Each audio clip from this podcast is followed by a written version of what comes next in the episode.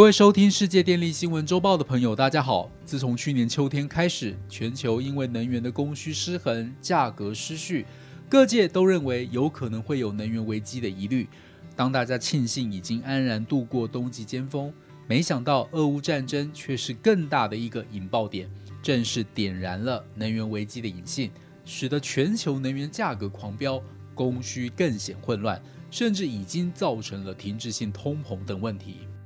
处于地缘政治关键的德国，对于这次俄乌战争有高度的危机意识。即使跨党派的联合政府，也能够在能源政策上快速反应、快速应变。主要的原因有两点：第一，德国经历过1973年与1979年两次石油危机，德国原本的能源消费结构对于石油过度依赖。1973年时，石油占德国能源消费百分之五十三点七。然而，能源安全等同于国家安全。在历经两次石油危机后，如何确保国家能源安全已经成为德国重要的课题。因此，1980年代，德国为了寻找替代石油的新能源，除了大举新建核电厂以补足能源缺口之外，也开始探索再生能源发展的可能性。第二，德国本身能源高度仰赖从俄罗斯进口。德国的近零排放转型的战略目标，过渡时期原是建立在再生能源为主、天然气为辅的架构上，透过比煤炭更干净的天然气作为桥接能源，先淘汰核电，接着在二零三零初期淘汰燃煤发电，最后逐渐走向完全依赖再生能源的未来能源系统。而俄罗斯是德国最大的天然气进口来源国。德国超过百分之五十的天然气都来自俄罗斯，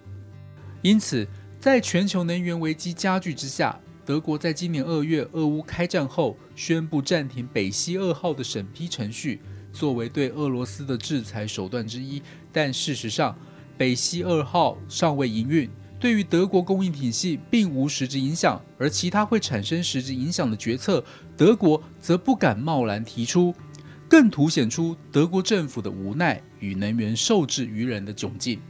我们可以从近日美国宣布禁止从俄罗斯进口能源，英国立即呼应，但德国与欧盟其他国家担心原有供应体系中断而不敢迅速跟进，看出端倪。但是也因为这样的困境，促使德国当局提前部署与勇于思考，进而采取积极对策，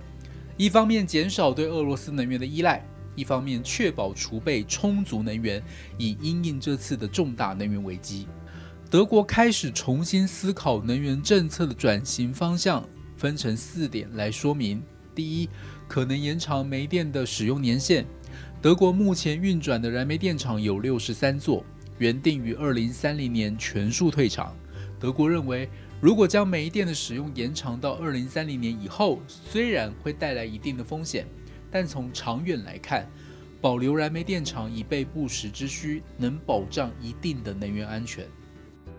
第二，可能延长核能的使用年限。德国目前仍在运转的核能机组只剩下三座，都计划在二零二二年底关闭。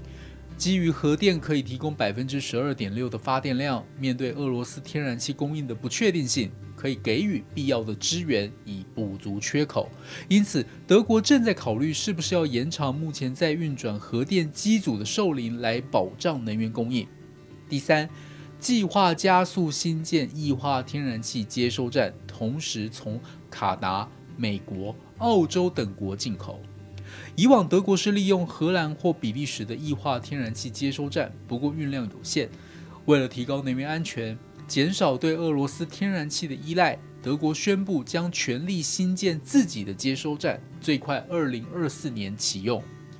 第四，将计划加速风力和太阳能基础设施的扩张，将百分之百的再生能源供电目标从原定的二零四零年提前到二零三五年实现。各阶段性的再生能源建设目标也将加速进行，并加快立法程序的推展。